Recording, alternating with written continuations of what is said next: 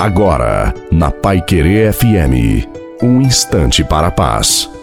Boa noite a você, boa noite à sua família. Coloque a água para ser abençoada no final e que seja uma noite muito abençoada para todos nós. Deixe que o Senhor Jesus age em sua vida. As coisas não acontecem de uma hora para outra. Se entrega completamente ao Senhor, deixando que Ele guie a sua vida a sua família diante das tempestades, tenha paciência. A força do Espírito Santo está em você. O desânimo, ele tira sua força. No entanto, não permita que isso aconteça. Não se entrega ao desânimo. Seja qual for o seu problema, reaja. E por mais difícil que seja a situação que você está vivendo, mesmo que exista muito sofrimento e ainda que a solução do seu problema demore, você pode suportar, você pode vencer. Portanto, confia no Senhor, faça a sua parte, porque Deus fará a dele. A bênção de Deus, Todo-Poderoso, Pai, Filho e Espírito Santo, desça sobre você, sobre a sua família, sobre a água e permaneça para sempre. Te desejo uma santa